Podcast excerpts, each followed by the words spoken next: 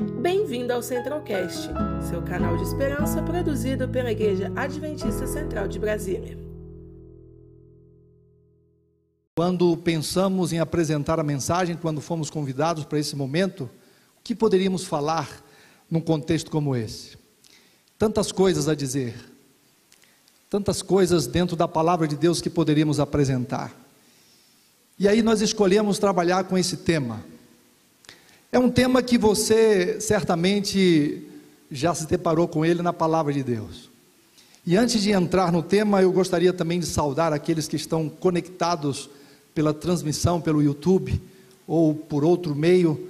Que Deus abençoe você também de maneira especial, a sua família. Eu vi que temos mais de 400 pessoas conectadas e certamente esse número já aumentou. E temos então 400 pontos certamente temos uma segunda igreja fora dessa igreja acompanhando essa mensagem e que de alguma forma a mensagem possa alcançar o coração de cada uma das pessoas. Mas a pergunta é: o que me falta ainda? Quando a gente analisa essa, essa pergunta, ela aparece aí no livro de Mateus, e eu convido você para abrir a sua Bíblia eu quero analisar então quatro momentos com vocês dentro dessa questão. E quatro momentos dentro da Bíblia. E certamente daqui nós podemos tirar algumas lições para uma reflexão. Sem dúvida, quando paramos para pensar no preparo dessa mensagem, a pergunta primeiro tem que ser feita a mim: o que me falta ainda? Às vezes, no dia a dia, no corre-corre da vida, não paramos para pensar nisso. E gostaria de levar você a uma reflexão.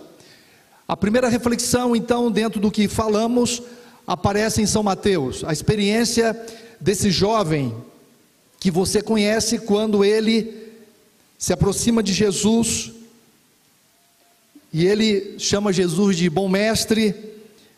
O que devo fazer para alcançar a vida eterna? Certamente esse jovem carregava no coração algumas inquietações, algumas dúvidas, certamente carregava um vazio, e ele buscava preencher esse vazio de alguma maneira, e por isso ele procura Jesus. E quando ele então se dirige a Jesus, dizendo: Bom mestre, que farei de bom para herdar a vida eterna? E Jesus então vai direto ao ponto: Por que me chamas bom? E agora Jesus diz para ele: Queres entrar na vida eterna? Guarda os mandamentos. E você conhece esse, esse contexto, essa pergunta, esse momento? E ele então se sente, de certa forma, inquieto com a situação. E Jesus então vai, guarda os mandamentos, diz para ele: vai, guarda os mandamentos. O que chama atenção é que quando Jesus diz para ele guardar os mandamentos, ele, fazendo uma autoanálise, ele diz então para Jesus: Mas tudo isso eu tenho feito desde a minha meninice, desde a minha juventude, desde quando sou garoto. Interessante isso. E o que chama atenção aqui, queridos, é que ele se via de uma maneira, para ele estava tudo bem, mas Jesus o via de maneira diferente. Esse é o ponto que gostaria de chamar a sua atenção. Para ele estava tudo bem. Ele se sentia como o guardador dos mandamentos, da lei, da Torá, dos ensinamentos dos seus dias, daquilo que ele tinha aprendido na sua infância, dentro de casa. Para ele não faltava nada. Então ele é surpreendido quando Jesus diz para ele: tudo bem, mas você tem que vender as coisas que tem, dar aos pobres, e será que Jesus tem alguma coisa contra aqueles que têm algum recurso? Não é esse o contexto. O contexto é que aquele jovem estava fazendo dos seus bens o ponto da sua atenção, o ponto da sua veneração. E é por isso então que Jesus tenta quebrar o seu coração, dizendo: vai, você ainda precisa fazer algo muito significativo. E é por isso que esse jovem quando pergunta para Jesus o que me falta ainda, para ele não faltava nada. E aqui o ponto, trazendo numa aplicação para cada um de nós, analisando a sua realidade, a minha realidade, quando você analisa a sua vida, você sente que falta alguma coisa ou está tudo bem com você? Você poderia dizer: sou membro da igreja, estou vindo à igreja, participo dos cultos, parece que eu estou fazendo tudo o que devo fazer. É assim? Então a, a questão é analisar essa realidade, o que falta ainda. E dentro desse mesmo contexto, agora em uma experiência diferente, eu gostaria de levar vocês à experiência de Acabe. 1 Reis, capítulo 18, verso 17 e 18. Se você pode abrir a Bíblia e acompanhar aí na sua Bíblia, seria interessante considerarmos, dentro do mesmo contexto, considerando essa questão de não perceber aquilo que falta, sou levado a considerar com vocês um pouquinho da experiência de Acabe. Acabe, rei de Israel, no contexto ali do Reino do Norte, na região de Samaria. Vocês sabem que Acabe se uniu em matrimônio com Jezabel, e essa união com Jezabel introduziu, introduziu no ambiente do povo de Deus, do povo de Israel, a idolatria, a imoralidade, a indecência. Acabe, quando se une a Jezabel, ele provoca uma reação muito negativa junto ao povo de Deus. E aqui vem o contexto daquele período de seca de três anos e meio que você conhece. E quando isso acontece, acontece porque Deus está trabalhando para trazer o povo de volta para Ele. Impressionante isso aqui. E agora, Deus usa Elias como profeta, como mensageiro, para esse encontro, para esse desafio, para tentar de alguma maneira abrir os olhos do povo de Deus, para que pudesse enxergar algo que não estava enxergando. E agora, quando Elias se apresenta para Acabe, naquele contexto, chama atenção o que vem aqui na sequência: vendo Acabe a Elias, Olha o que, que Acabe diz para Elias: És tu, ó perturbador de Israel. O que Acabe está fazendo? Acabe está atribuindo a Elias os problemas que o povo estava enfrentando. Ou seja, meus queridos, Acabe não consegue enxergar o seu real problema. Ele não consegue admitir que ele havia se desviado de Deus e ele também estava ajudando o povo de Deus a ser conduzido por um caminho perverso, um caminho de rebelião contra Deus. O que acontece com Acabe? A mesma situação do jovem rico, quando Jesus diz para ele: Vai, vende tudo que tem, dá aos pobres. Na verdade, aquele jovem não conseguia perceber o que faltava na sua vida. Estava como que neutralizado pelo pecado de alguma maneira. O mesmo acontece com Acabe aqui nesse contexto. Quando ele olha para o profeta de Deus e diz: Você é o perturbador de Israel. E agora Elias olha para ele: O que, que você está dizendo? Como? Você tem feito as aberrações que tem feito e quer atribuir a culpa a mim? O que o povo está passando é por sua decisão, é por sua escolha, é por sua iniciativa. Sabe, queridos, a situação de Acabe, a situação desse jovem, pode ser a minha e pode ser a sua situação. E aqui é onde devemos pensar, refletir nessa manhã de sábado, aqui juntamente com você. Mas não para aqui. Esse é o segundo momento. Vamos para o terceiro momento. O terceiro momento, agora no momento mais escatológico, no momento mais dos últimos dias, no momento profético, no contexto das sete igrejas do Apocalipse, que você também já ouviu falar, conhece. Aí nós nos deparamos com a realidade da igreja de Laodiceia. A última igreja, o último momento profético na história do mundo. E de alguma forma, nós fazemos parte desse momento.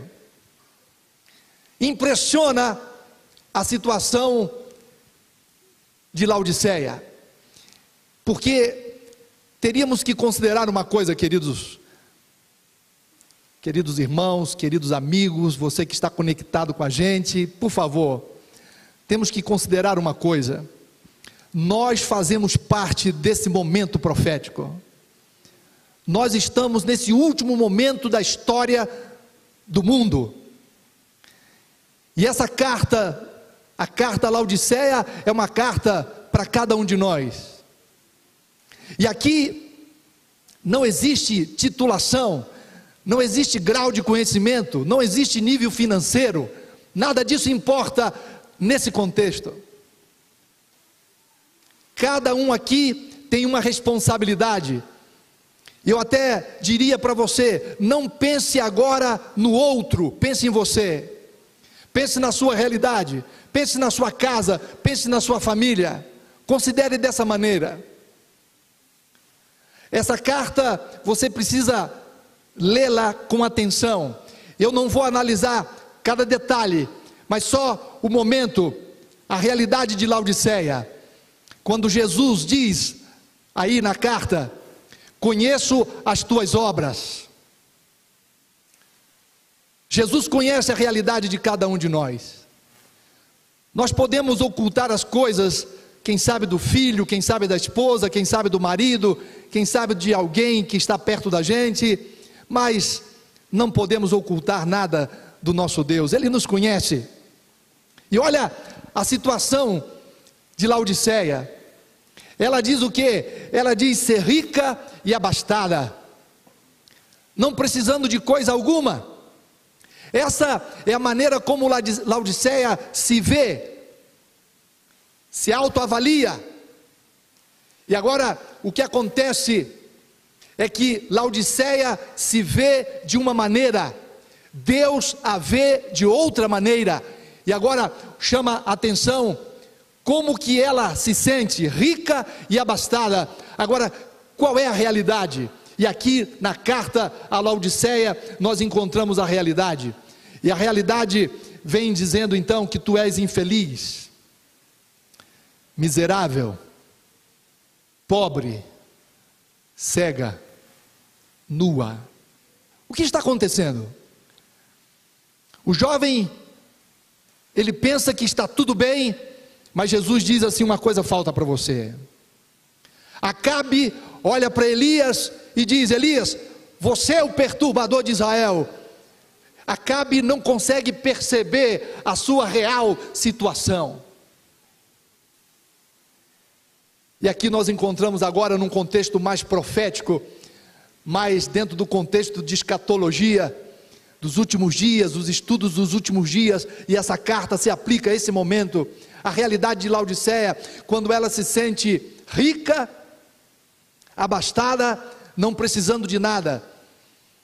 Só que a mensagem de Deus para Laodiceia, a mensagem de Deus para o Luiz Mário, para o Carlos, para a Maria, para o João, para o Pedro, para a Vilma, para cada um de nós, e você nem sabe que você é um infeliz, miserável, pobre, cego, nu. Sabe, queridos, a pior situação que nós podemos chegar como cristãos é quando nós não conseguimos reconhecer e admitir nossas debilidades. Esse é um quadro muito complexo.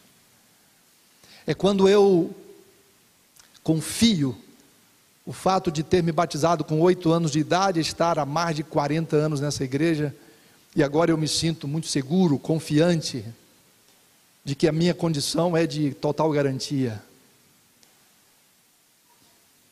O fato de ser mais de 30 anos já pastor, ministrando na causa de Deus, e agora eu confiar, não, eu sou um pastor da igreja, estou garantido. Queridos, Esse é um perigo muito grande. Olha o perigo de Laodiceia, olha a situação de Laodiceia. Ela se sente de uma forma rica e abastada, não preciso de coisa alguma. Mas a realidade é diferente. Eu já caminho aqui para o fechamento da mensagem. O quarto ponto, agora em Mateus 25, eu convido você a abrir a Bíblia, Mateus 25, na experiência daquelas dez virgens. Essa é uma experiência interessante, porque na experiência das dez virgens, nós estamos representados. Deixa eu dizer para você que essa parábola das dez virgens aparece depois do capítulo 24 do livro do Apocalipse, que é um capítulo totalmente profético, totalmente relacionado aos últimos dias. Você sabe disso? E a parábola das, das, dez virgens, ela aparece dentro desse contexto dos últimos dias. E quando Jesus pega um momento daqueles dias e faz uma aplicação como uma parábola, tirando do desconhecido algo para que se torne conhecido, para uma aplicação para a nossa vida, aqui chama atenção porque nós encontramos dois tipos de pessoas: aquelas que estão preparadas e aquelas que estão despreparadas. E chama atenção essa realidade, porque as cinco nécias, ao tomarem as suas lâmpadas, elas não levaram azeite consigo. A representação daqueles que estavam, daquelas despreparadas, representando aqueles hoje que de alguma maneira não estão conscientes, não estão atentos para o momento que vivemos. Impressionante isso. E chama atenção, queridos, que elas alimentaram um falso sentimento de segurança. Elas estavam confiantes de que daria. Às vezes eu me pergunto, será que eu não estou alimentando, eu não estou alimentando um falso sentimento de segurança na minha experiência cristã, na minha experiência na igreja, na minha experiência da minha vida com a Bíblia, com a palavra, com o meu testemunho. Deixa eu perguntar para você, meu querido irmão, você que está conectado com a gente também pelo YouTube, onde quer que você esteja, você aqui da igreja, você está seguro do que está acontecendo com a sua vida, com as decisões que você tem tomado. Esse é um ponto para reflexão. Aquelas nécias imprudentes, elas alimentaram um falso sentimento de segurança, de que daria, de que não teriam problemas. Só que a realidade foi outra. Quando o noivo chegou, elas não puderam entrar para as bodas elas não puderam entrar para a festa, porque alimentaram um falso sentimento de segurança. Que coisa séria é essa? Repito, aqui não importa a nossa graduação, não importa a condição que temos, não importa nada nesse momento a não ser a relação que nós temos com o Deus Criador, com a palavra, com a comunhão, com a vida próxima do Senhor. Aqui cada um tem que dar conta de si. Aqui não tem um melhor que o outro. Aqui não tem ninguém que pode apontar o dedo para o outro como se fosse melhor ou pior. Não existe isso aqui. A questão aqui é considerar o seguinte: de que lado estamos? Será que eu não estou alimentando um sentimento falso de segurança? Quem sabe me fundamentando no tempo, na experiência, na graduação, na formação. Poderíamos falar de muitas outras situações. E por favor, quando falo isso, não tenho a pretensão de parecer melhor do que você eu estou no mesmo campo de batalha que você. Nós precisamos estar perto de Deus cada dia. Para que possamos ter esse discernimento. Olha o que acontece com aquele jovem. O que me falta ainda? Olha o que acontece com Acabe. Acabe achava que estava tudo bem com ele, ele atribui a culpa a outro. Olha a situação de Laodiceia. Quando Laodiceia pensa que está rica e abastada e não precisa de nada, só que a realidade é que ela está é uma pessoa infeliz, miserável, pobre, cega, nua, miserável. E aqui na realidade das nécias, elas alimentaram um falso sentimento de segurança. Quando o noivo chegou, não puderam participar da festa. Você sabe que festa é essa? Você sabe do que o que isso representa? Será que eu não estou falando para alguém aqui nessa manhã que de alguma maneira tem alimentado um falso sentimento de segurança?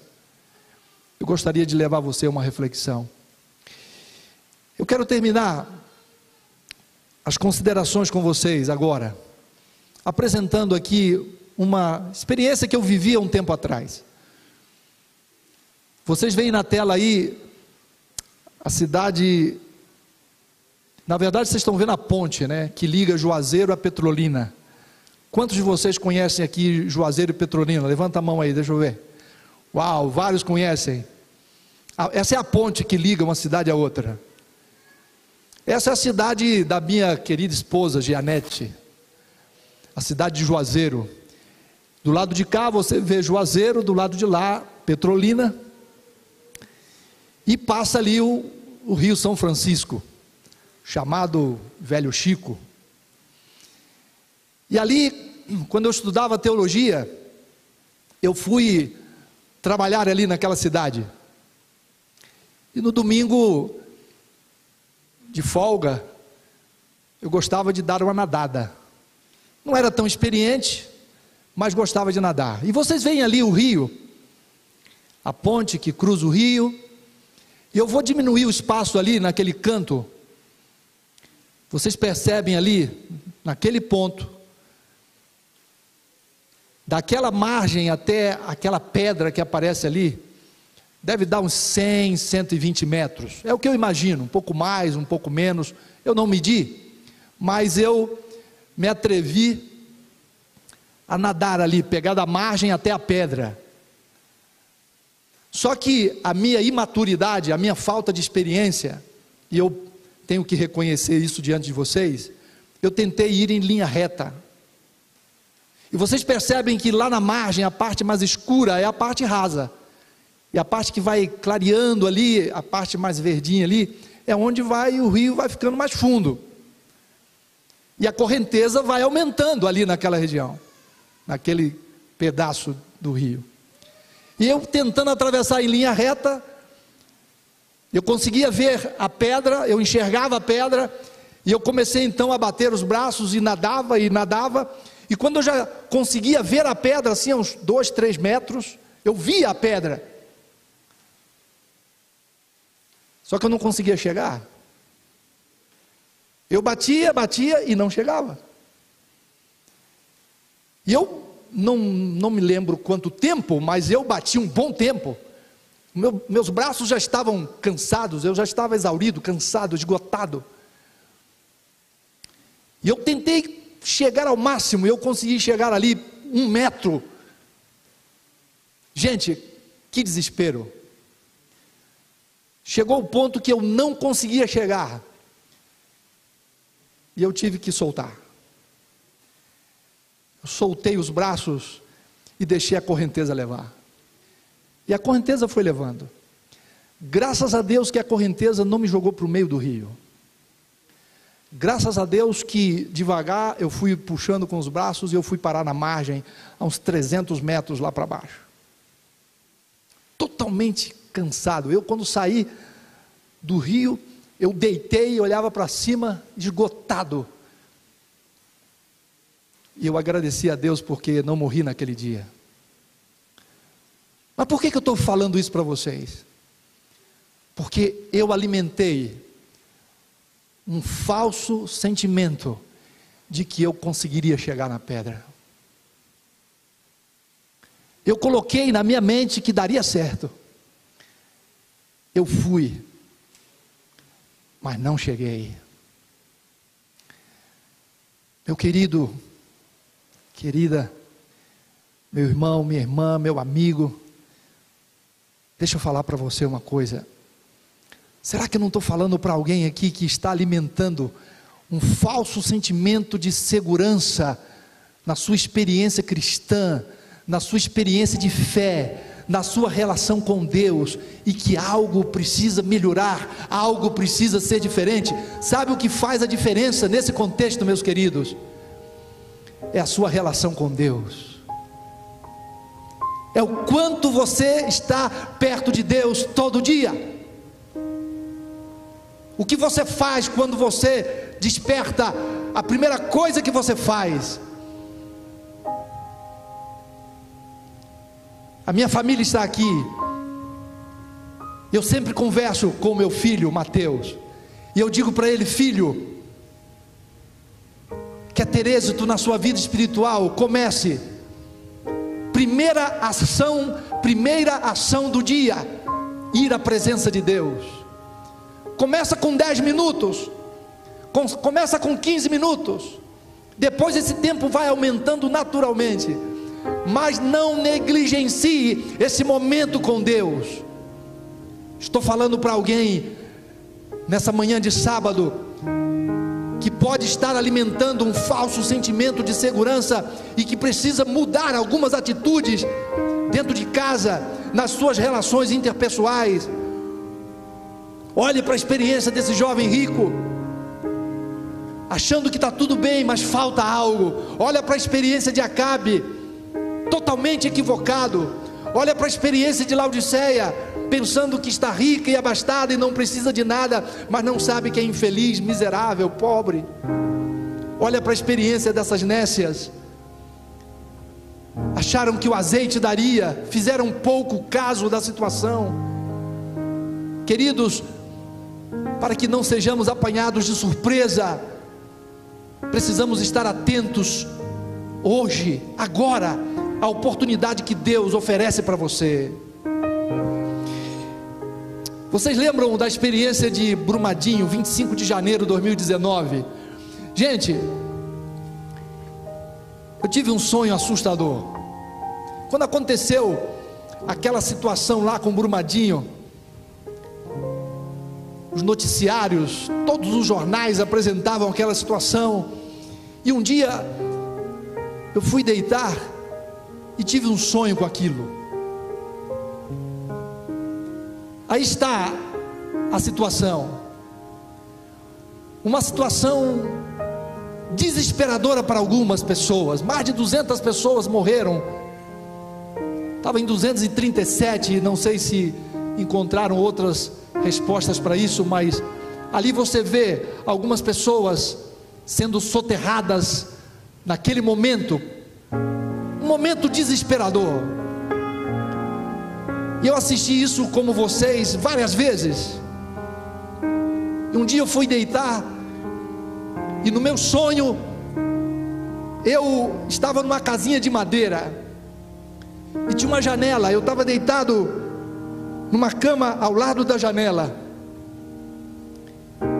E eu escutei um ruído no meu sonho e eu levantei para olhar pela janela, e quando eu olhava pela janela, aquela avalanche de lama estava vindo sobre a casinha que eu estava.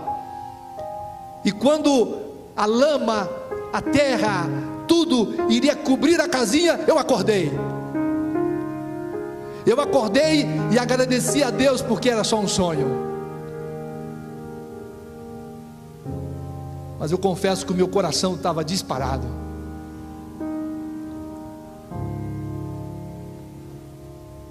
Deixa eu perguntar para você: você está seguro? Eu não estou perguntando quanto tempo você tem de igreja, não é essa a pergunta. Não estou perguntando se você é membro batizado na igreja, não é essa a pergunta.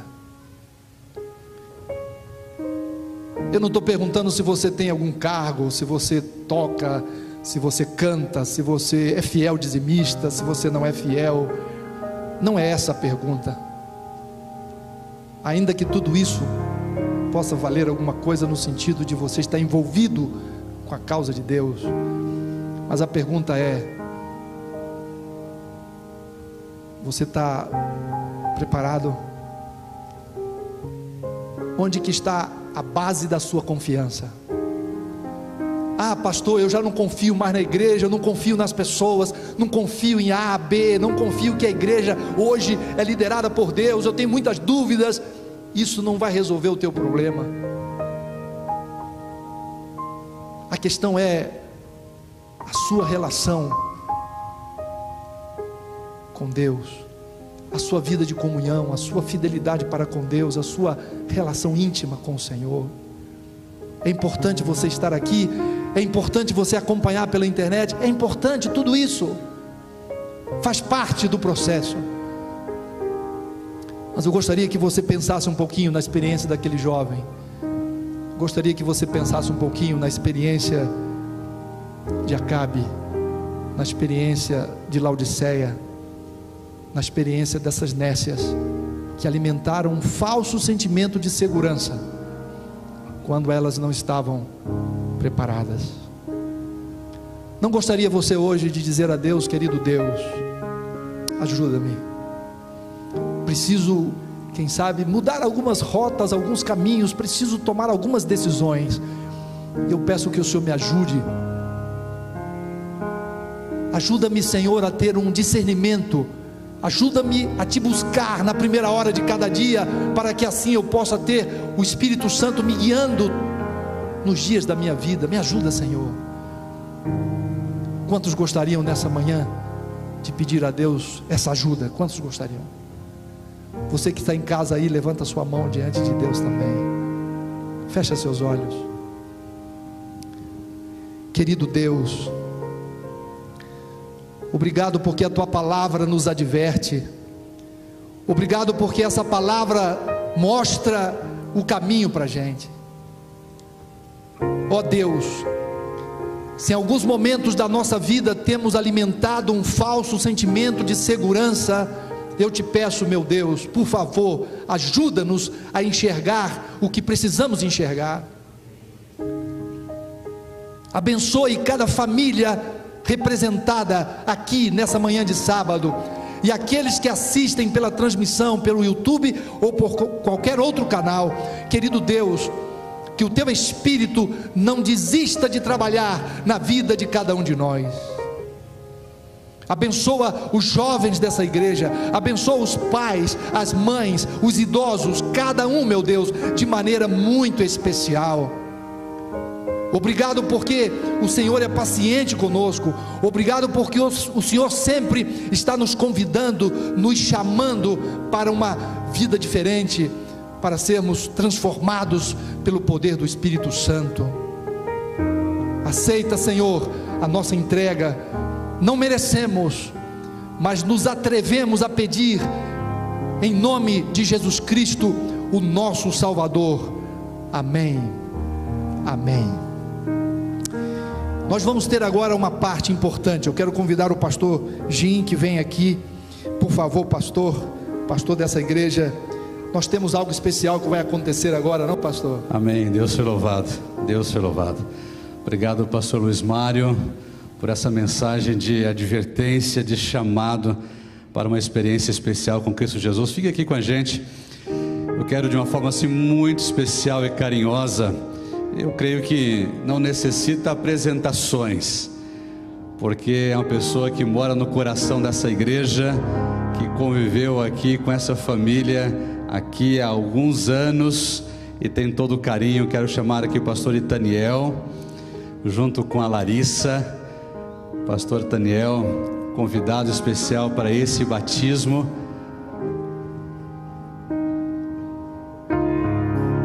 Pastor Taniel, uma alegria de recebê-lo aqui na sua igreja. É muito bom ter a sua presença, carinho todo da igreja e que Deus possa abençoá-lo nesse momento. E já adiantar um detalhe, viu? que em conversa assim com, com algumas pessoas e tudo mais, pessoal, nós precisamos ter o pastor Daniel aqui, não só em um momento assim, num sábado pela manhã, mas vamos estender um fim de semana. Então já se programe aí para esse o convite especial, o pastor vir estar aqui numa sexta, no sábado de manhã, sábado à tarde, fechando com um domingo especial também para estar mais tempo com a igreja, com a nossa família. Aí, que Deus abençoe a alegria de recebê-la. Obrigado. E eu tenho a alegria de apresentar a vocês essa princesa Larissa. E a Larissa quer que as amiguinhas dela, algumas amiguinhas aí venham, as vovós, a vovó postiça, Ada, a Larissa nos adotou como vovós dela. Isso, quem mais, Larissa? Olha aí.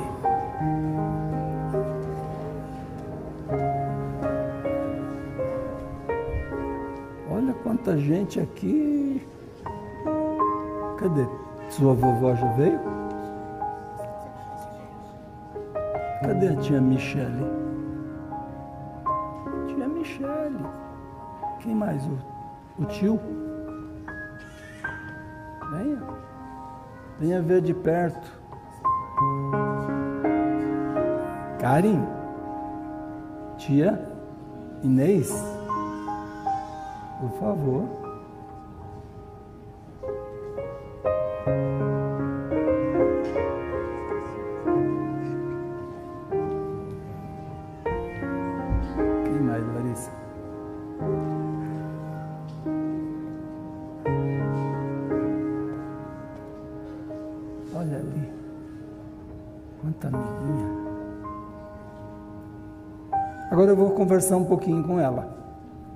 Vocês podem escutar. Laricinha, que privilégio estar com você aqui hoje. Alegria. É... Quarta-feira que vem, você vai completar nove anos que Jesus deu você como presente para aquela mamãe e para aquele papai ali. Sabia que você, ao nascer naquela casa, você teve um privilégio? Porque você nasceu numa casa de pais cristãos. Isso é um privilégio. Toda criança que vem ao mundo deveria nascer de uma mãe e de um papai cristãos e você teve esse privilégio. Eles são os primeiros a influenciar você para essa decisão que você tomou, essa confirmação de deixar sua vida nas mãos de Jesus. Depois vem as vovós, os vovôs, os tios, a família toda. Depois, sabe quem vem? A sua escolinha que você ama tanto de criança, a escola sabatina, a igreja, os amigos da igreja, as amigas. Depois vem o colégio, onde você estuda. Todas estas pessoas têm influência nessa sua decisão, que é a mais sábia e a mais inteligente. Sabe por quê? Você não vai entender muito o que eu vou falar. Porque se você nascesse apenas do seu pai e da sua mamãe, você iria viver assim uns 200 anos. Só isso. Muito pouco, né? Tá vendo? Eu sabia que você ia achar muito. Agora, quando você nasce dessa água, e do Espírito que pôs um coração novo em você? Sabe quantos anos você vai viver? Sem fim, para sempre. Por isso, você não escolheu nascer, nascer daquela mãe daquele pai, mas você escolheu nascer de Jesus. E isso é sabedoria que você recebeu de todas estas pessoas. Eu acho que até eu tenho alguma parte nisso, porque um dia eu pastoreei sua vida aqui também. Pequena parte. Mas ajudei você, de algum jeito. Toda essa igreja ajudou você. Vocês estão felizes com a decisão sábia da Larissa? Que beleza. Vocês podem manifestar essa alegria fazendo um gesto para ela? Olha, Larissa, todo esse povo aí é família sua. São seus irmãos e suas irmãs, mas esse povo todo aqui. Está vendo? Por isso, nascer de Jesus é uma coisa muito sábia. E agora Jesus está escrevendo o seu nome lá no livro da vida no céu, com o direito de você viver para sempre, eternamente. Você acredita nisso? Maravilha. Então eu vou batizar você, para que você tenha esse nome lindo que você recebeu, escrito por Jesus lá no livro do céu, para que você tenha essa certeza de que Jesus mora no seu coração, ele vive em você você não tem que se preocupar em obedecer Jesus, nada. Ele vivendo no seu coração leva você a obedecer, fazer sempre a vontade dele. E assim de todas as crianças também. Então, para que isso seja verdade, para cumprir o seu desejo que me ligou há meses, dizendo: Eu quero você aqui para cumprir essa sua vontade, esse seu desejo e o desejo de Jesus de morar no seu coração, escrever seu nome no livro da vida no céu. Eu batizo você em nome do Pai, do Filho e do Espírito Santo. Amém?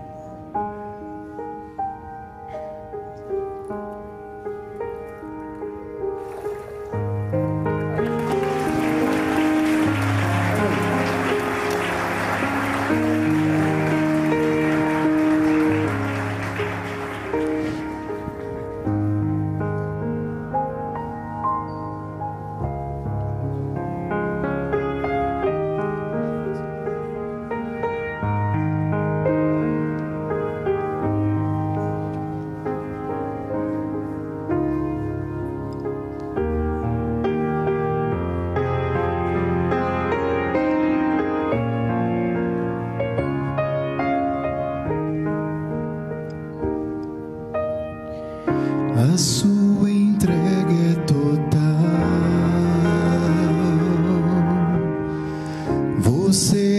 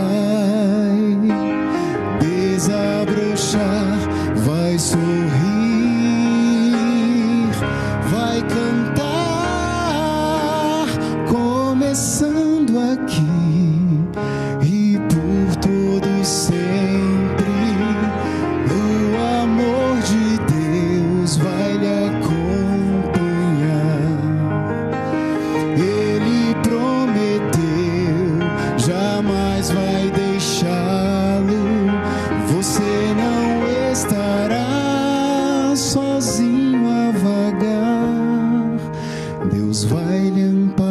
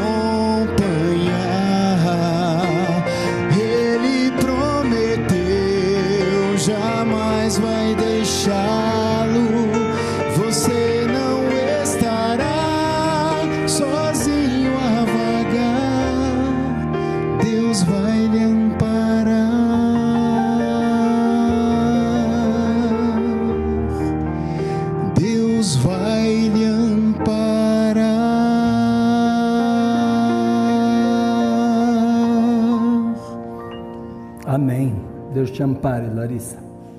Ampare cada uma de vocês, cada um de vocês também, para que vocês tenham o momento de vocês. Tenho certeza que aí no coração de vocês há uma vibração, um desejo de que esse momento chegue também para cada um, para cada um. Eu tenho certeza que há pessoas no auditório, pessoas em casa, que certamente estão agora sendo tocadas pelo Espírito e sentindo esse desejo de colocar a vida nas mãos do Senhor, ter seu nome escrito no livro da vida no céu. Eu oro para que Deus abençoe você e você tenha essa oportunidade, se isso ainda não aconteceu com você. Oremos. Bendito Deus, nosso Pai. Nós te louvamos porque a tua graça ainda atua nos corações. O convite de Jesus ainda soa nos ouvidos das pessoas, das crianças. Que lindo esse momento, Pai, quando a Larissa confirma tudo aquilo que ela tem aprendido em casa, na igreja, na escola, com os amigos, com os pastores da sua igreja. Ó Deus, que de fato ela tenha Jesus em seu coração e esse começo agora ela possa vivê-lo até o abraço em Cristo no reino do céu. E isso seja verdade para ela, para os pais, para a família e para todos nós que cremos em Jesus e o recebemos mais uma vez neste momento como redentor da nossa vida, como nosso Salvador e o Senhor dela para sempre. É no nome de Cristo Jesus que nós oramos. Amém. Conheça também nossos outros podcasts, Centralcast Jovens Brasília e Centralcast Missões. Que Deus te abençoe.